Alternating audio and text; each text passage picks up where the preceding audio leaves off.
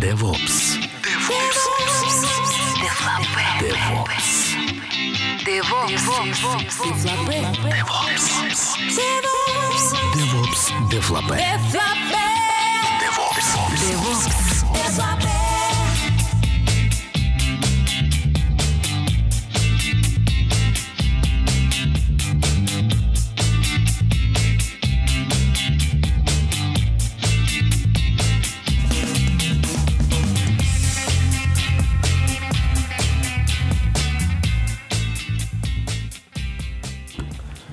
Добрый день, дорогие наши слушатели. Сегодня у нас 38-й выпуск DevOps Deflopé.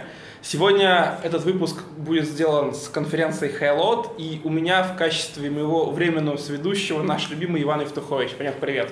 Привет, Никита, да. А у нас в гостях Михаил Сычев, это инженер из компании Google, но он занимается, как я понимаю, YouTube, да? Да, всем привет.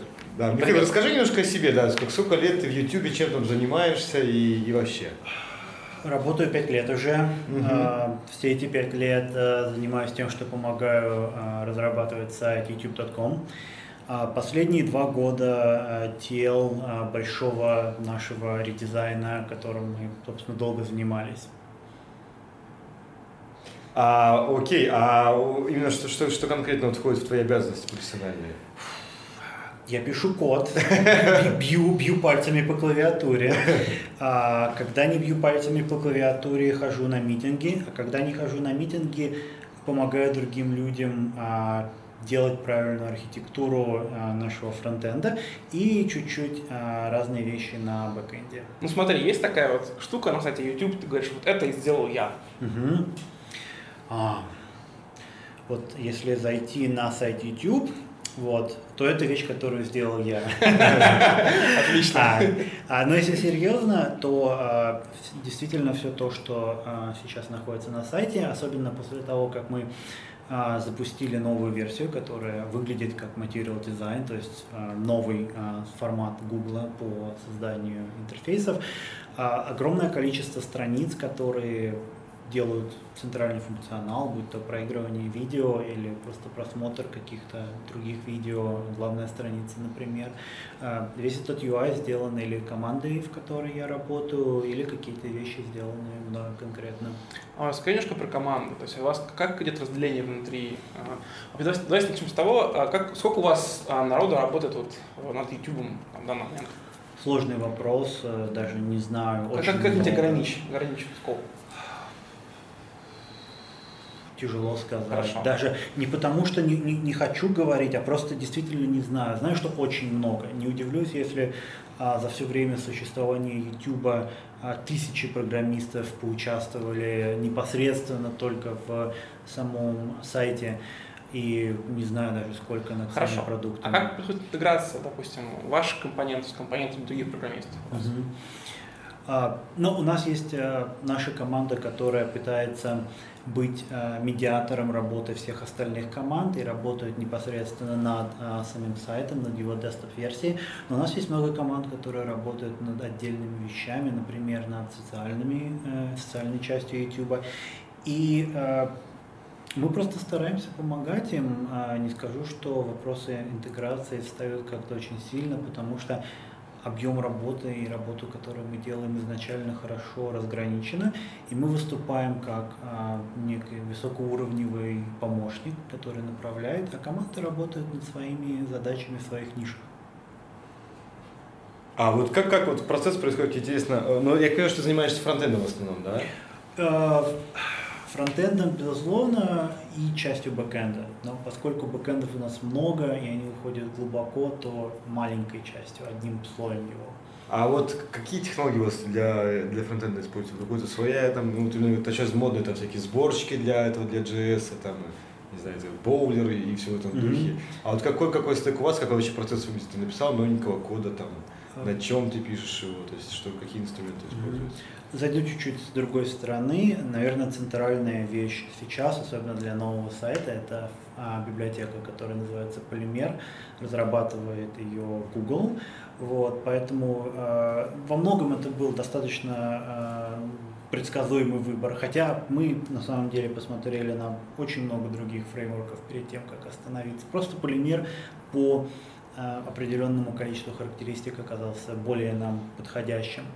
Полимер очень интересный, очень интересная библиотека, а, во многом потому, что использует а, внутри себя веб-компоненты. И я не удивлюсь, если через несколько лет веб-компоненты будут в основе абсолютно всех фреймворков и библиотек, потому что это очень интересные и правильные технологии. Даем браузеру делать э, то, что он должен делать, а это управлять компонентами. А вокруг э, примера э, все достаточно стандартно. Мы используем э, Google Closure, э, и, наверное, самый близкий вариант э, этому будет TypeScript. То есть, поскольку у нас много программистов, у нас много кода, писать на JavaScript без типов это самоубийство, и мы, естественно, никогда на это не пошли бы, поэтому Closure добавляет нам возможность сделать type-checking, э, добавляет нам очень хороший уровень оптимизации. Но мы, безусловно, при этом всем поглядываем на TypeScript, потому что TypeScript очень интересен и более современен. Поэтому, да, мы свой глаз на нем держим. То есть а... фактически у вас просто команда этих функциональных разработчиков. Ну да, да, можно так сказать. И фронтенд. Фронтенд, функциональный фронтенд разработчиков, да. А подожди, а Google Closure, она компилится в JavaScript потом, да? Я правильно понимаю? А, да, но даже, то есть мы пишем на нормальном JavaScript, я добавляю много-много комментариев, которые в себе как раз mm-hmm. содержат а, дополнительную информацию. Но этот же JavaScript можно просто открыть в браузере, он будет работать. Вот, поэтому из полезных плюшек, правда, а, далеко не все браузеры умеют делать, например, ES6 или более новые версии JavaScript, поэтому им, естественно, такой скрипт не отдашь, но очень много вещей, которые есть в новой спецификации, хочется использовать. Поэтому мы их пишем спокойно в исходниках, а, а Clojure нам выдает на выходе ES5, который, собственно, совсем работает нормально, который можно отдать в какой-нибудь очень старый Internet Explorer, и он его с удовольствием съест и будет выполнять. Расскажи по процессы или там, инструменты, которые, которые вы деплоите ваш код там, на продакшн, например. Ох, хотел бы рассказать что-то умное здесь, которое могло бы помочь, но, к сожалению, просто из-за размеров э, YouTube, из-за того, насколько у нас э, сложные наши требования, это все настолько кастомное и настолько специфичное для YouTube, что просто не поможет, наверное. А вот именно процесс, то есть вы там комит, нажимаете кнопку и дальше оно катится, или какие-то еще там есть э, вещи? То есть Хотя бы high level. Да. А, ну, у нас, безусловно, есть continuous integration. А, наши релизы а, несколько более сложны, опять же, из-за объема, поэтому мы, например, не выкатываем сайт каждый раз, когда программист отправляет новые изменения. У нас есть определенный достаточно частый календарь релизов, который мы следуем. Но что происходит, когда наши программисты отправляют какие-то изменения, так это запуск огромного количества тестов, как это и должно происходить. И большое количество из этих тестов, э, они основаны как раз на вот этой концепции разделения всего на компоненты. Поэтому каждый раз, когда мы вводим новый компонент, мы, например, создаем тест, который соответствует этому компоненту. И не скажу, что это э, тест-driven development, потому что мы далеко не всегда прописываем все требования к функционалу, но это дает нам возможность знать, что каждый компонент, который мы создаем, а компоненты это для нас такие строительные кирпичики, из которых мы делаем весь фронтенд. Мы знаем, что они все работают, мы знаем, что они не взорвутся, если мы дадим им какие-то данные. И самое главное, мы знаем, что каждый раз, когда мы реализуем какой-то элемент э, фронтенда, UI-элемент фронтенда, мы получаем скриншот. И эти скриншоты супер полезные, потому что дают нам сразу возможность увидеть, как этот компонент будет выглядеть на сайте а веб-компоненты самодостаточны, поэтому нам не нужно все вокруг. Мы можем сделать отдельную кнопочку или какую-то панель, и она будет работать полностью сама без всего остального. А, и мы знаем, когда мы что-то меняем на сайте, как через наше дерево зависимостей это изменение а, повлияет на весь сайт. Если мы эту кнопку перекрасим в другой цвет красного, то мы увидим, как по всему сайту пойдут изменения и как все остальные страницы на это отреагируют. И поэтому каждый раз, когда э, наши программисты отправляют какое-то новое изменение, мы можем посмотреть на сайт, мы можем понять, а как, собственно, сайт поменяется. Если какие-то вопросы э, возникают, мы можем всегда проконсультироваться, например, с людьми, отвечающими за продукт, и сказать, э, готовы ли мы на эти изменения, правильны ли эти изменения. Поэтому это очень здорово помогает уменьшить количество откатов, уменьшить количество каких-то изменений, которые были необязательно желательными на сайте. А, и это достаточно быстро, поэтому э, не особо сильно влияет на сам процесс разработки. Программисту нужно просто отправить а, свои изменения. И если вдруг что-то а, не понравится нашей системе, то она остановит его и попросит вмешаться. То есть получается, что у вас компоненты между собой а, слабо связаны? Да, и во многом а, здесь, наверное, а, надо сказать спасибо а, тому, что это веб-компоненты. Конечно, это было бы, наверное, правильно для всех других компонентов тоже, но а, веб-компоненты позволяют определить нам каждый компонент как тег по факту. То есть, когда мы говорим, что это некая кнопка, мы получаем тег что-то кнопка. И а, у этого компонента есть внешний интерфейс, с которым можно общаться. Случае HTML понятно, что это атрибуты. Поэтому в нашей ситуации это тоже атрибуты, потому что это нативные веб-компоненты. И у нас есть внутренняя конвенция о том, какие атрибуты, как они должны называться. Поэтому состояние каждого компонента – это функция от входных данных, которые передаются в эти атрибуты. Обычно у нас это один атрибут, который называется данные. Поэтому а, мы можем э, сохранить эти данные, например, в файле а, и многократно давать этому компоненту или другому компоненту, чтобы посмотреть, как он будет реагировать. И он будет всегда реагировать одинаково и предсказуемо. Поэтому вот это вот одно единственное место становится его интерфейс. И до тех пор, пока другие компоненты уважают эту конвенцию и говорят с этим компонентом через этот API, а они, безусловно, могут на него влиять могут влиять на него по-разному, но мы будем всегда знать, как эти изменения повлияют на компонент. Поэтому компоненты достаточно, они не зависят друг от друга, но компоненты могут диктовать, какие данные нужно использовать, и тем самым меняя состояние других компонентов. То есть получается, что взаимодействие между командами вам как таковое ну, интенсивное не требуется в данном случае? До тех пор, пока мы следуем одному API, да, э, нам совершенно не обязательно иметь какую-то очень глубокую коллаборацию. Более того, эти а, интерфейсы типизированы, информацию об этих типах мы можем получить, когда создаем объекты на уровне бэкэнда, поэтому эта информация а, идет в Google Closure, и Google Closure гарантирует, что мы не сделаем, например, опечатки или не попытаемся получить доступ к каким-то полям, которые не присутствуют в этом объекте данных. Поэтому это добавляет определенный уровень контроля программистам, тяжелее сделать какие-то проблемы. И более того, когда эти объекты а, создаются на стороне бэкэнда, а, даже когда а, разговор заходит о каком-то высокоуровневом компоненте, его составные части внутри обычно а, заполняются командами, которые отвечают за эти конкретные компоненты. Поэтому даже когда происходит композиция, программисту не нужно очень сильно на эту тему думать. А, многое из того, что уже происходит, сделано до него, и ему нужно только правильно взять эти кусочки лего и скомбинировать их между собой. Это очень здорово звучит. А допустим, у вас есть ситуация, когда все-таки программист какую задачу решает, и он видит, что ему нужна какая-то доработка компонента, который от mm-hmm. команды зависит. Mm-hmm. Как здесь происходит процесс? А, программист всегда может э, начать делать изменения в коде других э, команд. А, более того, очень часто это правильный путь, потому что у других команд могут быть свои приоритеты, у них могут быть свои задачи. А, и понятное дело, что для больших э, крупных проектов всегда лучше получить некое время поддержки от той команды. Но очень частая ситуация, когда изменения маленькие, затрагивают очень небольшой объем кода, а программист начинает это делать сам. И а, у нас существует специальная структура контроля доступа и контроля владений за частью функционала. Поэтому А если этот человек не имеет доступа напрямую к этим компонентам, к возможности их модифицировать, то ему нужен будет а, человек из другой команды, владельца, который, посмотрев на эти предлагаемые изменения, скажет, я считаю, что это хорошо, и я поддерживаю это изменение.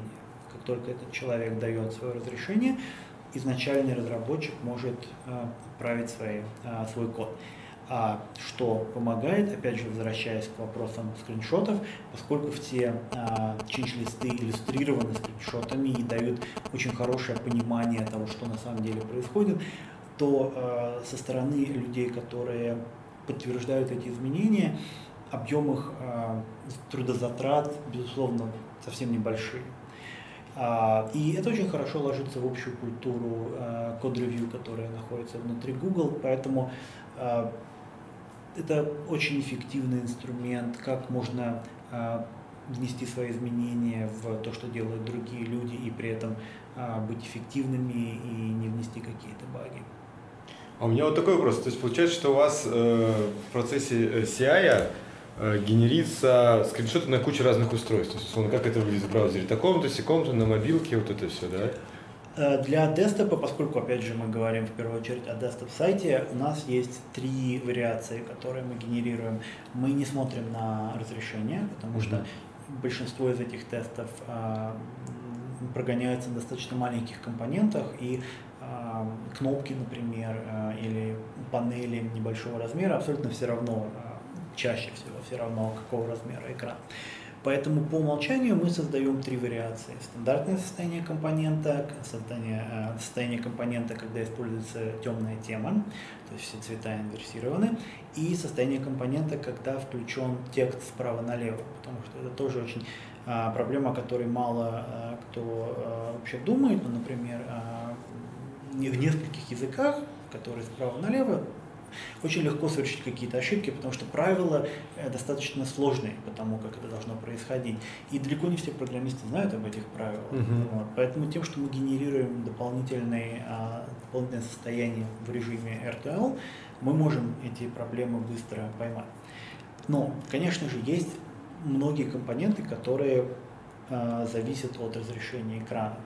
И в данном случае а, мы не пытаемся за разработчиков а, решить, какие разрешения экранов дать. Мы даем возможность а, тем, кто создает компоненты, указать некий набор разрешений, и тест будет выполнен под каждое из тех разрешений, которые разработчик указал. А вот, ну это окей, да, то есть э, вот, допустим, я там сделал новую компоненту, мы там выкатили новую версию, но все равно бывает, что вот в продакшн что-нибудь там вот попадает, например, ну, важное. Мгм. Вот как вас процесс этого обратного backpropagation, да, то есть как вот случился, я понимаю, что вы выкатываете не на весь YouTube по кусочкам наверняка, да, там на какое там, ну, как это называется, АБ-тестирование, или А, там этот canary deploy скорее это называется, да. Ну, то есть, когда вы на кусочек аудитории выкатываете и смотрите как бы фидбэк. Вот как про, узнаете, например, ошибку в продакшене, то есть как это происходит у вас? Ну, ошибка в продакшене это всегда очень плохо. Ну, это понятно, но тем не менее оно всегда случается. Это, ну, конечно, в любом продукте случаются проблемы, но я бы сказал, что действительно для нас это а, самое ужасное, что может случиться, когда мы допустили, что в продакшн пошла реальная проблема, которую мы не поймали. Это значит, что вся наша система тестирования, которая а, обладает бо- большим количеством слоев, оказалась некорректно. И каждый раз, когда это происходит, мы садимся и пишем постмортом, в котором мы пытаемся идентифицировать, почему это произошло и как мы можем избежать. И, например, опять же, скриншот тестирования было одним из тех шагов, которые позволяют поймать очень широкий круг проблем, которые в Мгм. другом случае тяжело э, функциональным или юнит-тестом поймать. А, Но а, помимо этого у нас, безусловно, есть большое количество а, метрик, а, которые мы сообщаем в реальном времени, которые сообщают, например, о наличии ошибок в JavaScript или наличии ошибок на бэкэнде. И а, наши прекрасные SRE, э, SRE смотрят на эти а, метрики, и когда они видят скачок, например, во время выкатки новой версии или просто во время работы с сайтом, а, у них включается их а, режим тревоги, они прибегают к нам и начинают тыкать в нас пальцем до тех пор, пока мы не исправим и не выкатим новую обновленную версию. Плюс у нас есть достаточно много инструментария, который позволяет производить определенные изменения э, очень быстро и э, очень частая ситуация, которая у нас происходит, то, что новые вещи мы запускаем спрятанные за флагом. То есть как бывает... Ну, фича, фича флаг, да. фича флаг. И а, в том случае, если функционал не работает, мы в первую очередь просто выключаем feature flag и тем самым убираем этот функционал. И а, стандартных пользователей это не касается, а те, кто были в каком-то специальном режиме эксперимента, мы просто возвращаем к нормальному состоянию.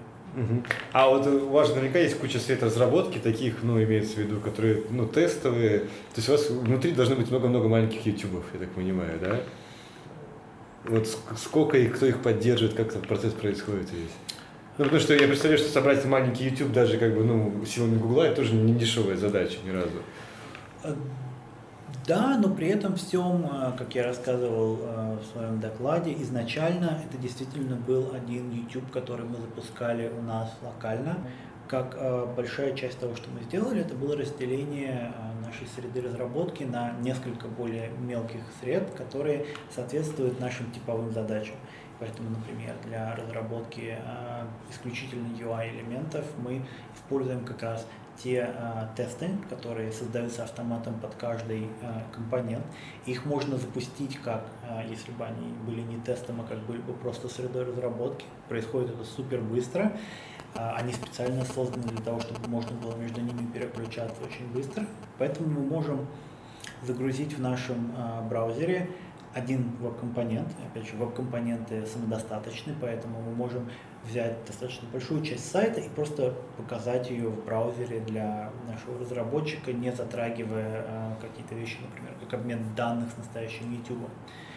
А, и помимо этого у нас есть несколько других а, интересных инструментов, например, статическая прокси, которая не является сама по себе средой разработки, но а, позволяет перехватывать статические ресурсы прямо на youtube.com, поэтому программист заходит на youtube.com, включает специальное э, расширение в браузере, и после этого э, все статические файлы идут через э, эту прокси и на локальный клиент. Поэтому можно изменять файлы прямо у себя в редакторе и видеть, как они отображаются, как если бы они были на сайте youtube.com. Прикольно, да. Крутая фишка. Очень сильно помогает в сложных ситуациях, когда мы, может быть, даже не знаем, какие данные должны быть а, для того, чтобы э, какую-то ошибку воспроизвести. А, ну и плюс мы сохранили нашу старую классическую систему разработки, и для некоторых задач она очень полезна, и мы ее значительно облегчили тем, что вытащили из нее много кода, который поддерживал фронтенд разработку. Но когда разговор заходит о очень больших, очень глобальных задачах, которые затрагивают все подсистемы YouTube, то тут деваться некуда, надо запускать YouTube и надо проходить э, полностью а, все те же сервисы, которые настоящий YouTube проходит. Есть у вас есть там пару штук таких вот именно настоящих YouTube? Настоящий YouTube, да. Ну, в смысле, маленький, но настоящий. Маленький настоящий YouTube, который запускается конкретно на компьютере, стоящем под столом. И компьютер очень шумит и греется, но у каждого есть свой маленький YouTube. Класс. Отлично. Ну что ж, я думаю, что на этом мы закончим наше мини-интервью. Да. Я напоминаю, у нас сегодня еще будет э, не я, одно я, можно я с закладчиками. Сам да, конечно. перебью. А расскажи, как тебе Hello? То есть ты же наверняка был на куче конференций там, ну, там, в Калифорнии, в долине, вот в сравнении, то есть как бы что лучше, что хуже, что так, что не так. Э, ну, я и на Hello уже в третий раз, а презентую уже второй раз. И, конечно, удалось э, побыть и попрезентовать на большом количестве конференций за границей. Highload очень интересная конференция и во многом интересная, потому что а, для меня, по крайней мере, это центральная конференция или одна из центральных конференций. А, есть очень много а, конференций, посвященных производительности фронтенда и бэкенда, и full-stack производительности, которые проходят в Кремниевой долине, но они, а, их много, и они все освещают свои отдельные аспекты. Highload в этом плане такое фундаментальное центральное место, куда сходятся все, чтобы поговорить о проблемах. И это, безусловно, а, позволяет сделать то, что очень много людей, и это всегда здорово, потому что много людей, кто тебя слушает, много интересных людей, с кем можно поговорить. И Мое единственное нарекание, это, наверное, связано с тем, что э, в Америке научились профессионально делать конференции, и очень тяжело придраться к чему-либо, будь ли это неработающий Wi-Fi или э, толпы людей на, на входе. И, к сожалению, Highload все еще страдает этими проблемами, которые хотелось бы, чтобы уже к э, энному Highload решили, вот. Но, увы, э, безусловно, специфика э, передвижения конференции на новые места и это тяжелый процесс, да, проводить конференции тяжело. Но э, поскольку это происходит настолько часто в Кремниевой долине, то люди уже просто наловчились это делать абсолютно безупречно. Окей, да. Миш, спасибо тебе большое. Спасибо. Да. Мы переходим ко второму нашему гостю. Николай Севко. Николай, привет. Привет. Николай, а, скажи, а, чем ты занимаешься в Окметре и, собственно, о чем, о чем, о чем это все? Просто чтобы был на докладе в том числе. Акметр – это мониторинг. Я занимаюсь там всем, начиная с разработки, кончая администрирование и даже sales. Вот. А доклад был про контейнеры, точнее, должен быть, быть про контейнеры, а получился в итоге про все группы. Вот, про лимиты ресурсов и так далее. Окей, давай чуть вернемся к Окметру. Правильно произношу? Окметр. Окметр, окей. Получается, это такой стартап, где ты в том числе занимаешься ну, всем, чем обычно занимаются там, либо основатель, либо первые сотрудники в компании. Есть... Ну да, я один из основателей. Окей, хорошо. А, слушай, расскажи, вот вы вышли на рынок э, SaaS мониторинга это на тот момент, когда Мы там сейчас, уже... сейчас поясним. Нам интересно больше про сам, а, саму компанию и то, что она делает, нежели чем доклад. Потому Ну, что это спрашивай. обширно, да. А, этот самый, то есть вы вышли на рынок, который же был на тот момент ну, достаточно плотный, занят, и вот как вообще пришла такая идея в голову, и чем вы там разительно отличаетесь от конкурентов, то есть и технически в том числе? Но мы решали конкретную задачу, которую ну, существующие решения на тот момент не могли решить. Мы пытались сделать сервис, который дает ответы, что, что происходит, что сломалось конкретно. Не то, что э, ты должен что-то увидеть в мониторинге, бежать на сервер, потом грепать логи руками проверять какие-то гипотезы, а чтобы тебе сразу мониторинг показал, что вот этот запрос проблемный, или вот этот URL проблемный, или этот сервис отвалился. Ну, то есть просто root cause может сказать анализ. А вот как, как вы к этому подходили? То есть понятно, что там собрать метрики, ну там ума много не надо, да, а вот как, например, на основе метрик принять какое-то решение? Ну вот тут ты не прав. Большинство ума требуется на то, чтобы собрать метрики. Ну-ка, ну-ка, с этого момента подробнее. Ну, смотри, есть э, стандартные метрики, которые там основные сервисы показывают, там потребление ресурсов, ЦПУ, память, диск.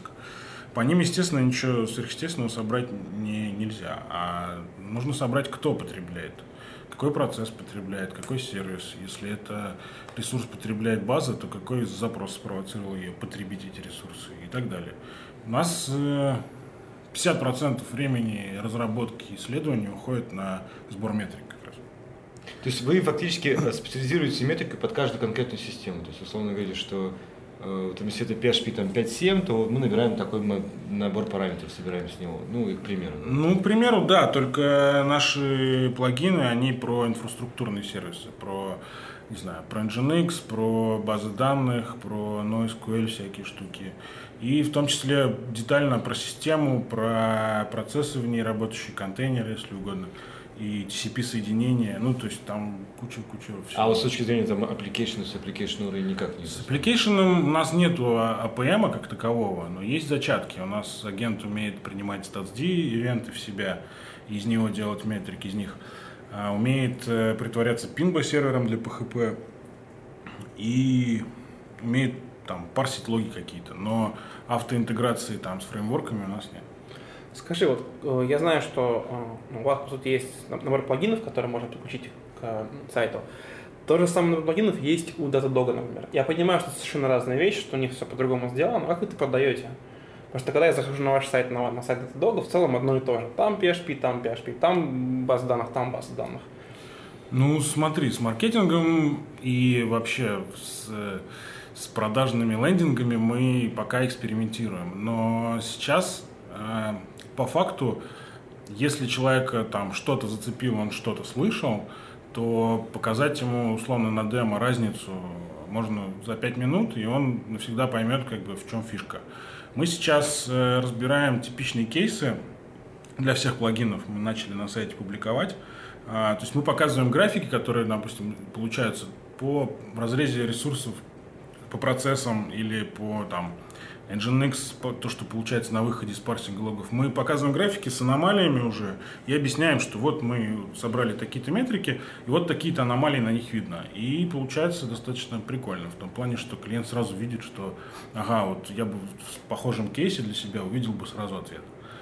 Вот. И это маркетинг сложно, но мы пытаемся что-то А какой типичный сетап у вашего клиента? То есть это ваш мониторинг и какие-то еще штуки либо свои, либо какой-то APM там внешне стоит, или как это обычно выглядит? Обычно либо есть клиент, он приходит, с, допустим, у него есть какое-то open source решение, э, и ему что-то не хватает, он ставит нас.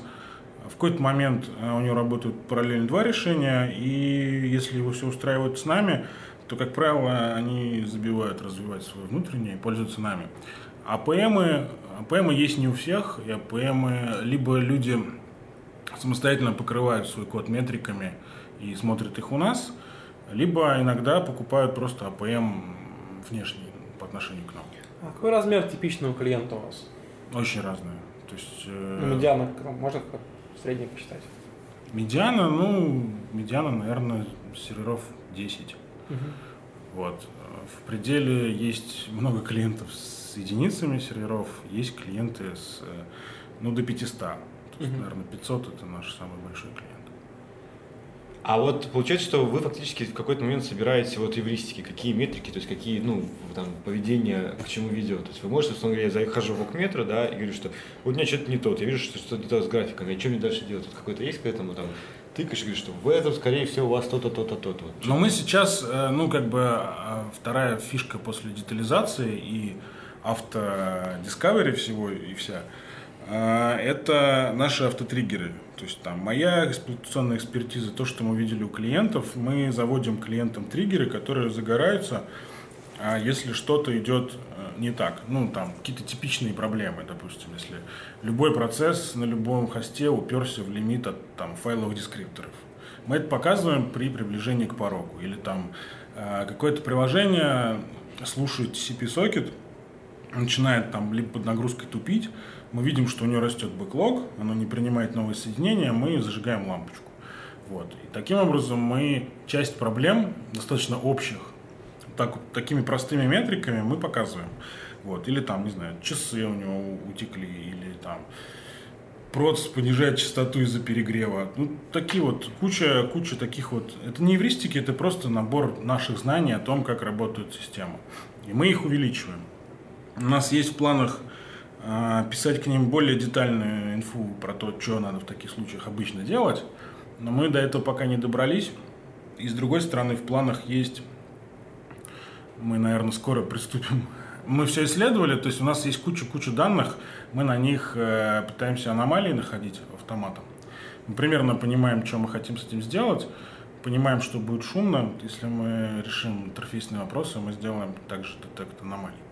То есть это будет в итоге выглядит примерно так, что вот у тебя сейчас происходит что-то плохое, и в этот же момент с ним началось вот то-то, вот то-то, вот это. Ну, потому что мы заметили, что люди, когда пользуются мониторингом, они а, приходят и в момент проблемы ищут аномалии на всех графиках глазами.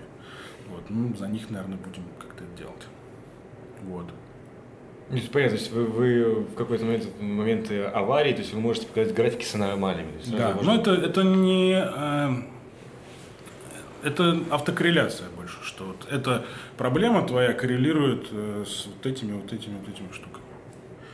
Вот. То есть, по сути, можно всего лишь на одном дашборде показать все графики, там должно видно уже быть. Ну да, ну понятно, что это, это точности тут добиться вряд ли получится, потому что метрик много, а метрики шумные, потому что ну, информационная система, они там много, много шума на них. Вот. Но мы попробуем, что с этим можно сделать. У нас есть парочку прикидок, вроде там можно. Расскажи, вот сейчас ну, почти многие люди уходят в контейнеры, в докер.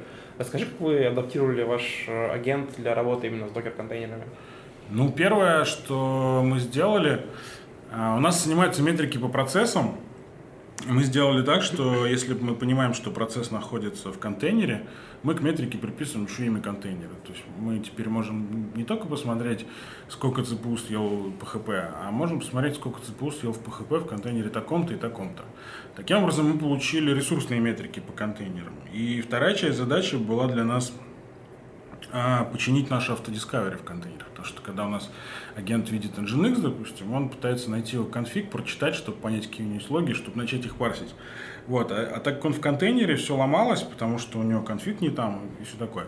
Но мы сделали поддержку всего этого в агент, умеет у нас проникать внутрь контейнера, читать там файлики, конфиги, и все это работает. А сейчас мы вот у нас в бете я как раз делал доклад, у нас будут еще метрики по сигруппсам. Потребление ресурсов, соответственно, кто во что уперся, кто сколько диска съел, какой контейнер и так далее. То есть более детальные, чем процессы. Кто Там- сколько page кэша занял и так далее. Там требуется какая-то определенная версия ядра Linux, или это работает с любыми ядрами? Нет, Cgroups э, с 2008 года в ядре. Метрики именно, метрики. А, Ну, метрики там, на самом деле, они давно есть. Все эти подсистемы, C-Groups и Namespace, они появились гораздо раньше, чем тот же Docker. Поэтому там, ну, может быть, каких-то счетчиков на чуть старее ядрах нет. Я, к сожалению, вот это пока не разбирался. Мы будем выкатывать это клиентам и поймем как раз. А у меня такой вопрос. Получается, что ваш этот агент, он под рутом запущен, да? А по дефолту да, но это сделано для того, чтобы снять барьеры для пользователя.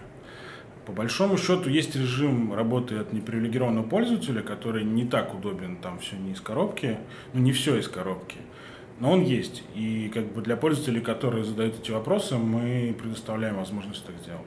Это- а вот как бы вопрос вот безопасности, получается, ваш же агент, ну, всеправный, да? То есть вы же фактически можете там рулить системами ваших клиентов. Да, но как бы, понимаешь, люди, с одной стороны, э, немного людей пекутся о безопасности по факту, с другой стороны, они не готовы длительно что-то интегрировать. И мы решили, что в данном случае мы баланс будем перевешивать сами на сторону удобства.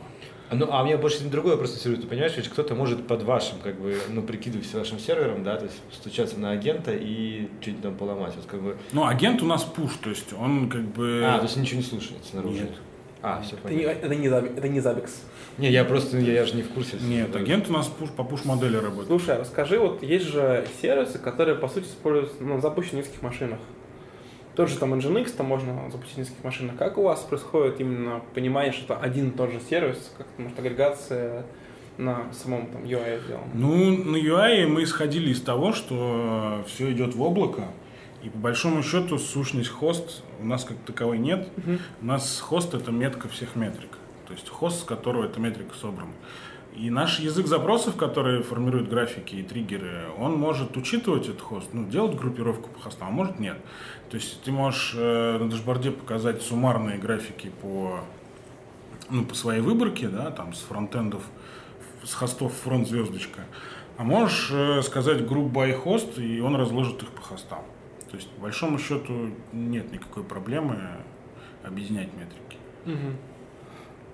А какие еще планы то есть, на будущее? Здесь, ну, что у вас сервис такой, который ну, бесконечно можно развивать.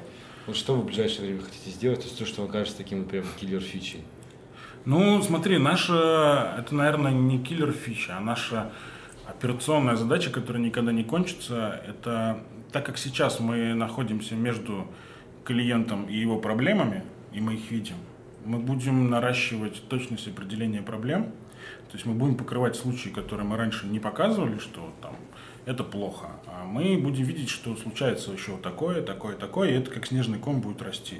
Таким образом, клиент, который придет к нам через время получит сразу э, кучу собранных граблей всех клиентов э, за там, время нашего существования. Ну а по фичам, ну, у нас есть там приоритеты. Это то, где мы сейчас не- неплохо себя чувствуем, это Postgres, э, это мониторинг там Nginx и того же. Вот. Мы там просто увеличиваем точность, увеличиваем детализацию метрик. Ну и есть куча плагинов, которые мы еще не написали, а должны. То есть мы там а, есть сервисы, которые нами не покрыты, но даже те, которые мы используем, там ту же кавку. Вот, мы будем там тоже делать.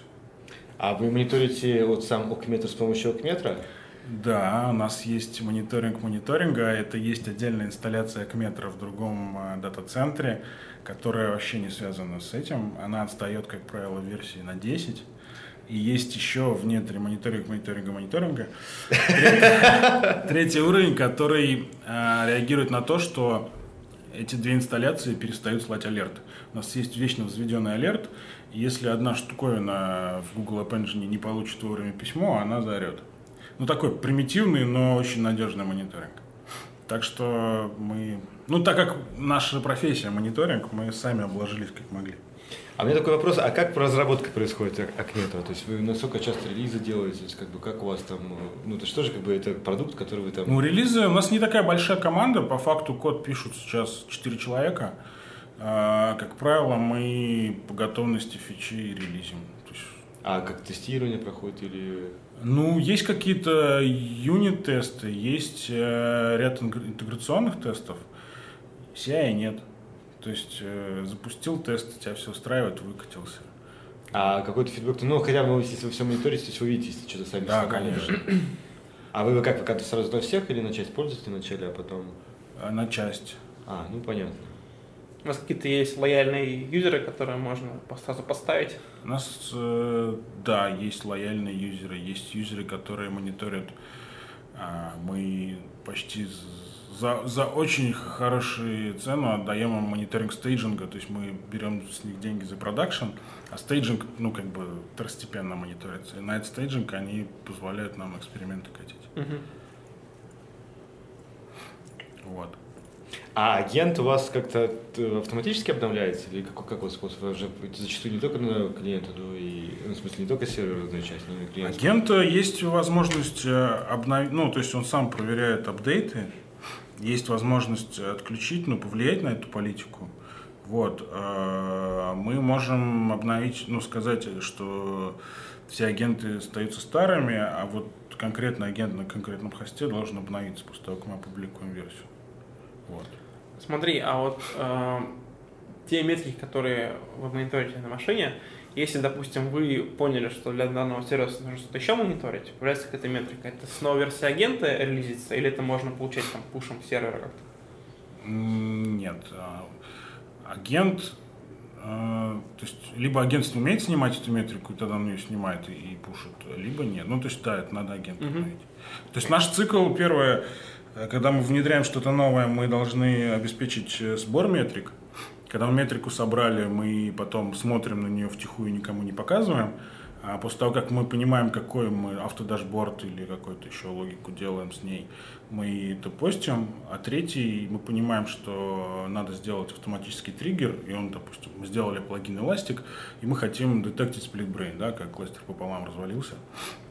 Вот, мы там делаем автотриггер и выкатываем всем. Как правило, наши автотриггеры, они без нотификации, мы никого не спамим. Вот. Ну и четвертая часть, на которой мы а, как бы, которым больше всего продалбываем, это надо маркетинг сообщить всем, что мы это сделали. Но тут как, как можем. Письма с апдейтами. Смотри, а, получается, что у вас, а, если вы что-то выкатили новое, вам нужно обновить, ну, клиент нужно обновить агент на машине. Без этого он не получает никакой новой, не- новой функциональности. Ну да. А когда какие данные вы шлете а, с а, агента, помимо того, что нужно мониторить? Ну, вопрос, вы шлете данные, которые нужно мониторить, ну, метрики, по сути, да? А что еще? Может, какие-то там системные... В общем, как, как это... У нас агенты отправляют нам логи свои. Ага.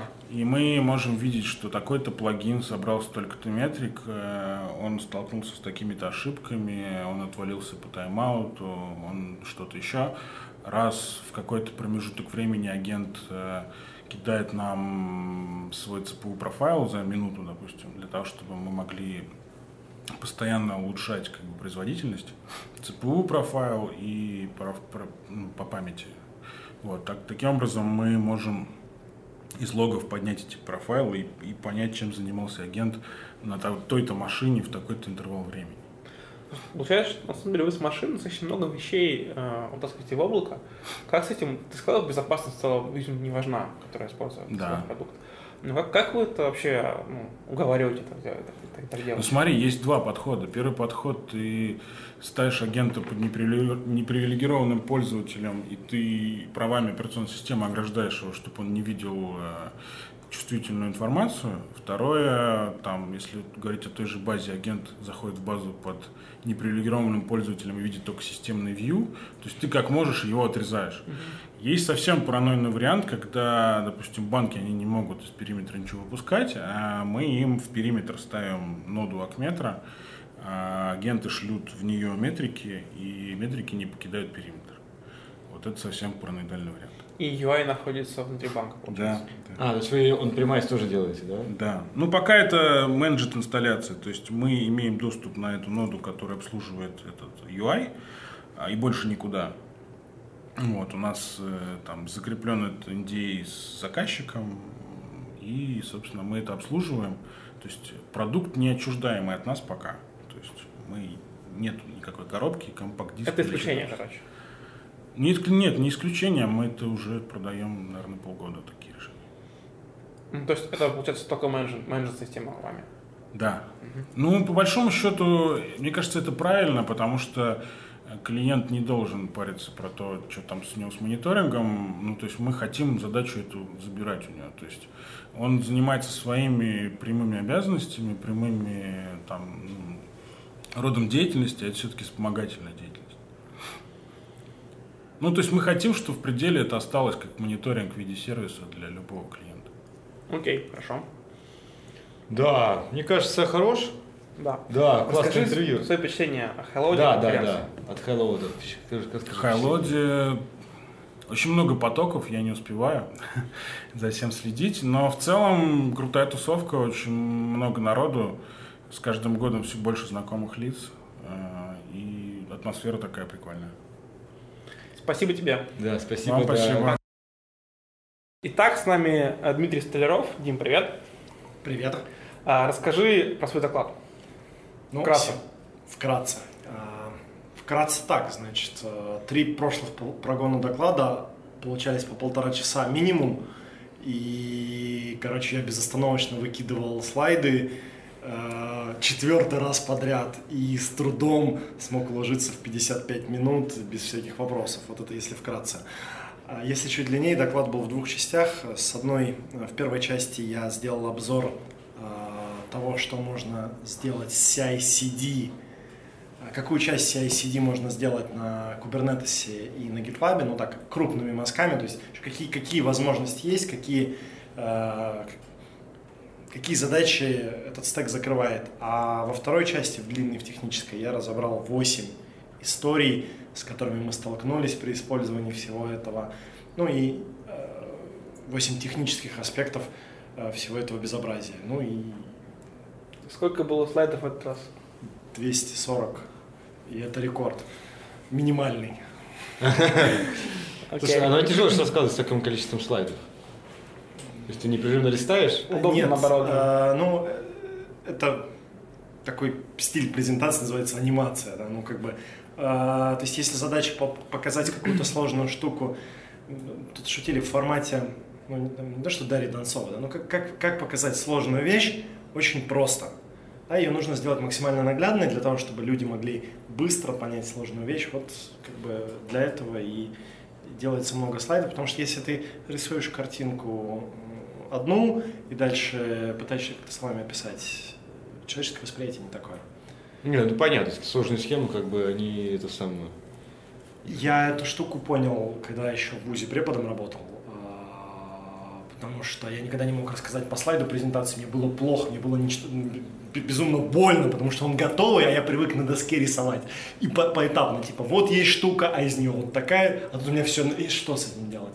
И я, ну, как-то в, в рамках вот этих, э, в рамках этой проблемы пришел к э, последовательной. Расскажи о кейсах, которые ты рассказывал. Можно, которые были на презентации, можно чуть там от себя, там, в сторону плюс-минус. Да, что такое самое, самое яркое, что вспоминается интересного? Ну, из последнего времени я, наверное, пусть это будет не самое яркое, пусть это будет самое наболевшее. Вот э, там докер это определенный хайп, да, в последнее время он уже такой немножко спадающий, уже там приходящий в крупные компании. Э, Но до сих пор очень мало людей понимают, что докер это прежде всего не solution и прежде всего не конкретный бинарник, а это паттерны mutable инфраструктуры.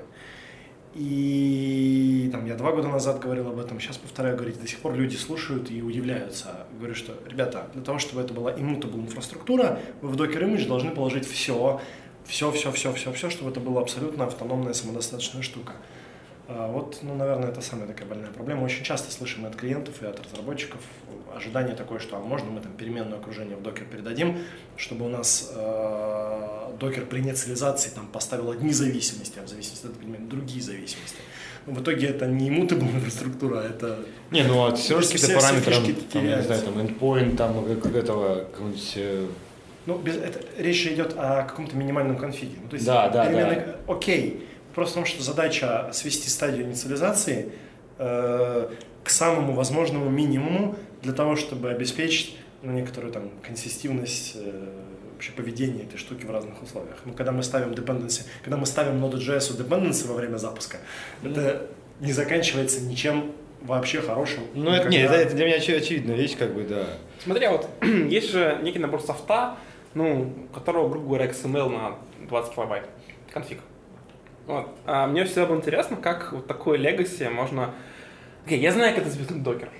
Я знаю, с чем это чревато, да? А как это вообще какие-то, ну, если не лучшие практики, то ваши какие-то практики, это сделать?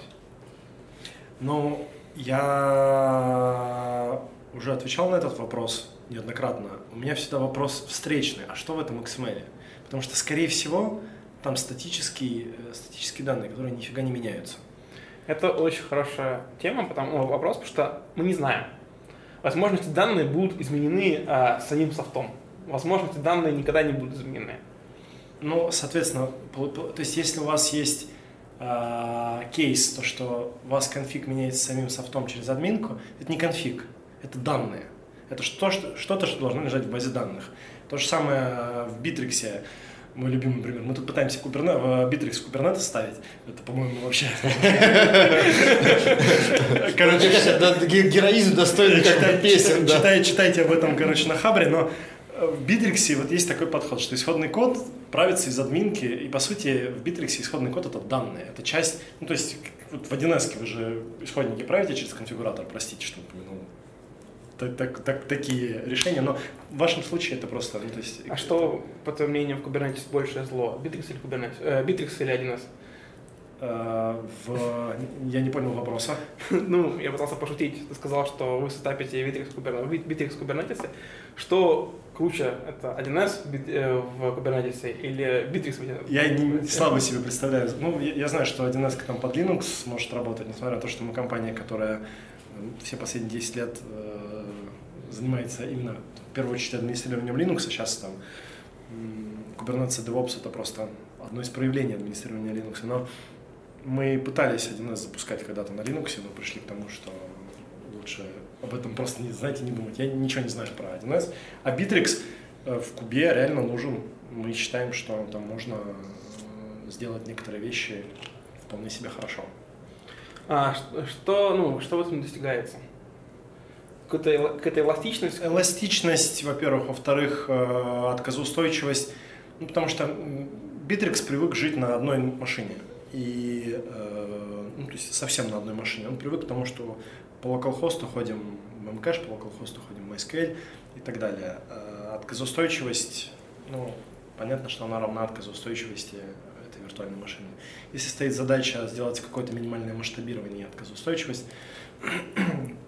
ну, понятно, что как бы, если бы у нас стояла задача сделать один отдельно взятый Bittrex, мы бы этим не занимались. У нас стоит задача сделать для рынка предложение, э, ну, такое некоторое коробочное. Смотри, вот э, ты сказал, что докер это уже ну, не спадающий хайп, по сути, это в компаниях появляется больших. А ты представляешь себе, как можно э, затащить э, там тоже Kubernetes э, в русский enterprise? Ну, хороший вопрос. А, У нас есть некоторые попытки это сделать.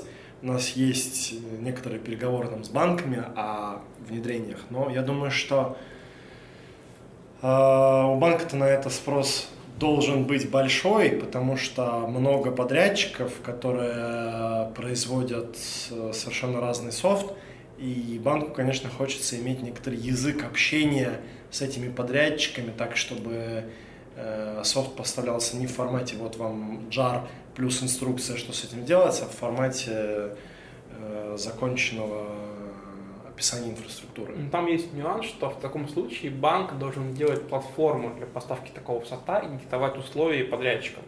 Если они это качественно не сделают, то, то, что, они запих... то, что подрядчики запихивают там, в докер или в Kubernetes, это выливается в в софт, софт плохого качества, по сути. Безусловно, э, но как бы я уверен, что это процесс двухсторонний. И ну, тоже мы думали об этом, мы считаем, что в целом помочь э, банкам сделать такую платформу и разработчикам софта помочь правильно ее использовать, это очень благородное занятие, которым мы, наверное, должны позаниматься в ближайшем будущем.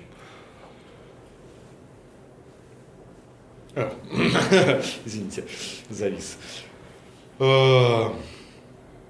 Э, Окей, а какие, вот меня интересует такой вопрос, ну, понятно, что есть как бы циклы там, развития технологий, да, то есть там 5 лет назад кубернетиса не было, через 5 его не будет, да, вот что придет на смену, то есть докеров с кубернетисами, какие, какое твое видение вообще? Давай только уберем слово докер Kubernetes. Ну, я А, имею в виду, что... текущем уровне, не, из э, вопроса, текущем уровне инфраструктуры, что пойдет на замену? Слушайте, По, ваш, э, по твоему мнению. По моему мнению, по моему мнению, я вообще не человек, который, знаете, есть визионарий, да, а я человек, который такой лоп лопатой, простите, говно.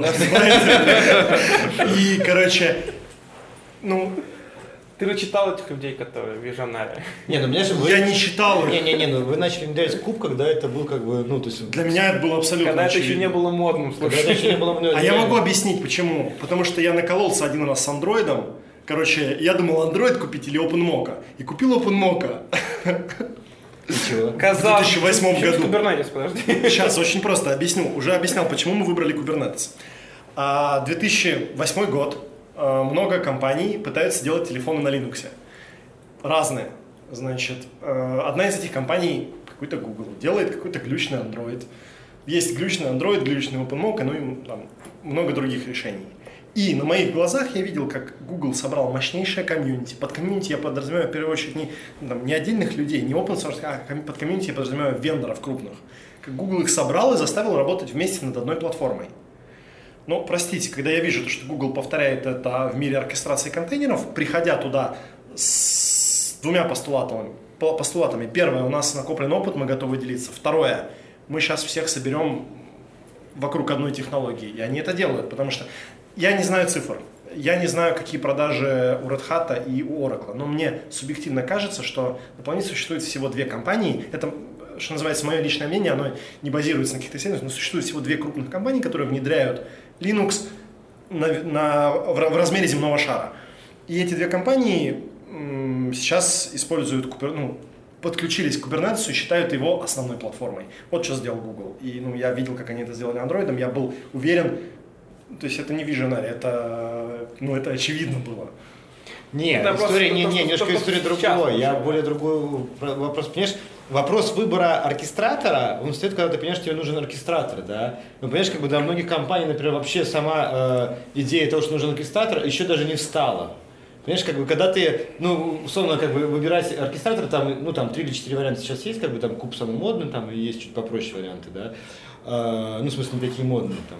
А, ну, понимаешь, ну, сама задача выбрать оркестратор, откуда она взялась? В 2008 году я хотел э, очень докер. Я ждал в 2008 докер, я ждал его в 2009, я ждал его в 2010, я ждал его в 2011. В 2011 я написал э, фигню на питоне, э, которая использует функционал namespace в Linux, и мучился там с mount на mount, вот этого оверлея не было, я его не придумал, к сожалению. И, короче, я прям ждал. Когда появился докер в 13 если я ничего не путаю, 13 да. Значит, э, я помню, что он в начале года появился, а летом у нас уже были первые проды.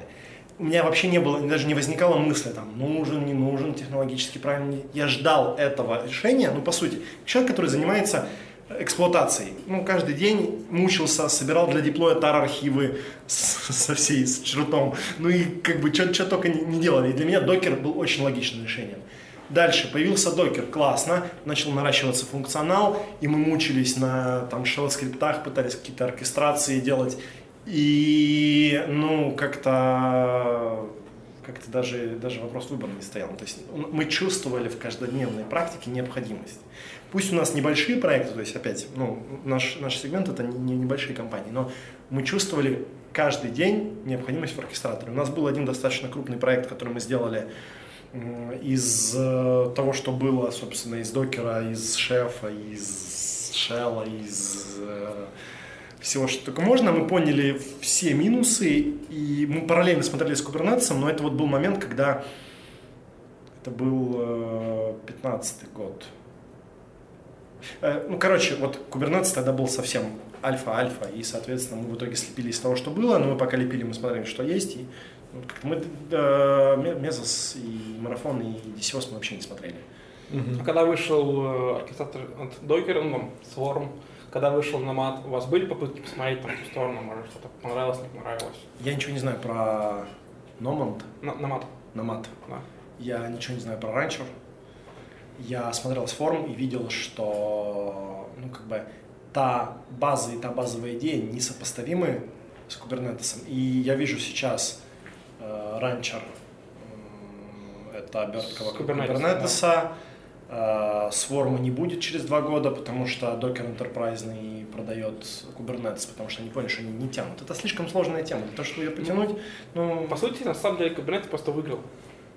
За счет да того, что Google умеет собирать комьюнити. Потому что в 2015 году было непонятно, что стрельнет. В 2015 году было непонятно, что стрельнет, если не знать историю с андроидом.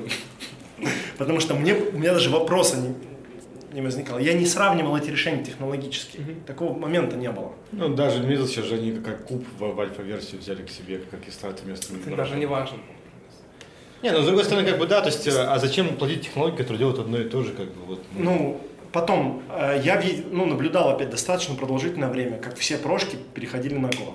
Ну, ну, как бы все, люди сейчас уже такой швреп, если на Go нормальный софт, если нет, то, ну, ну, понятно, что, конечно, не так, я утрирую, но я, видел этот тренд, я видел, что, ну, как бы CD появился, я не помню консул на чем. На Go все. На Go, да. Ну, то есть весь софт сейчас пишется на Go. И я понимаю, что, ну, как бы, с одной стороны, как бы оркестратор на Go, с другой стороны поддержка Гугла, с третьей стороны опыт Гугла по организации комьюнити, с четвертой стороны вижу то, что Red Hat, ну, как бы тут ну, в общем, все однозначно было. Я против Явы, я еще у меня личные проблемы с Явой. Я бы с тобой поспорил против Go не в плане того, что я против или за, а в плане того, что наши слушатели стопудово у них будет концерны по этому поводу, именно потому что синагог это хороший сон. Не, не, не, не, не, но это, это э, но это шутка, точно такая же шутка, как если на гитхабе много звездочек, то это работает. Но это не так. Но в среднем... Это твой личный индикатор. По сути. Не, ну весь HashiCorp стек, кроме Vagrant, это тоже Go. Ну, потому что как бы для системных вещей ничего более интересного пока не придумали. Докер весь на Go, Kubernetes весь на Go. Если что, я... Я предлагаю сегодня закончить про, вот про нашим любимым стихотворением. Что, что? Закончить вот этот выпуск подкаста нашим любимым стихотворением. Ехал Докер через докер. Докер, докер, докер, докер. Мне кажется, очень отлично. Да. Я бы хотел хотел свою концовку да, давай. подкаста. Меня э, тут сказали, что если бы я открывал бар, я бы назвал его докер. А, нет, я не, не то чтобы я верю в докер, да, такого нету. А, на самом деле есть просто ну, утилитарная история, что это применимая технология, которую я давно ждал. И Docker уже давно это не Docker, это паттерн. Еще раз. Docker это в первую очередь паттерн. Ну хорошо реализованный okay. паттерн. То есть паттерн да. Immutable Server там написан у Фаулера был лет за 10 до. Да. Некоторые говорят, что Immutable Server это варники. Я... Immutable Server это варники. WAR архивы. Не, ну идея это была, на самом деле, э, про контейнеры, если говорить, то есть, как бы, ведь WAR архив, это та же самая была идея. Да? есть, как бы, но они не смогли управлять зависимостями окружения. Они и, появились, во-первых, сначала. Но они появились, они не смогли управлять как бы, зависимостью окружения, как бы это не работало. Но потому эти... что изначально целом, это, да. особо они не планировались появляться. То есть, ну, у тебя var, все, все либо написано на Java, все в Java, крипт написано на Java, все внутри. Так подождите, вот, а но потом... это же прекрасно работает в, в одном отдельно взятом мире Java. Нет. В очень От версии огороженном мире Java- Зависит от версии Java, от системного окружения, очень сильно. Как бы вот по факту реально очень многих вещей зависит. И поэтому как бы не взлетело. Возможно, если у тебя какая-нибудь- Хотя идея была, я уверен, то же самое. какая-нибудь веб-сфера с этими тоннами XML конфигов, то он в их мире может работать, но я очень сильно сомневаюсь. нет, нет, очень много конфигураций. Как Я бы. ничего не знаю об этом. Ну, Давай просто- э, закончим и напоследок вопрос, как тебе конференция? Супер. В этом году еще больше людей, очень активно общаются все, очень интересные вопросы. Мне нравится. Спасибо, Окей, спасибо, спасибо. Да, да, давай. Спасибо.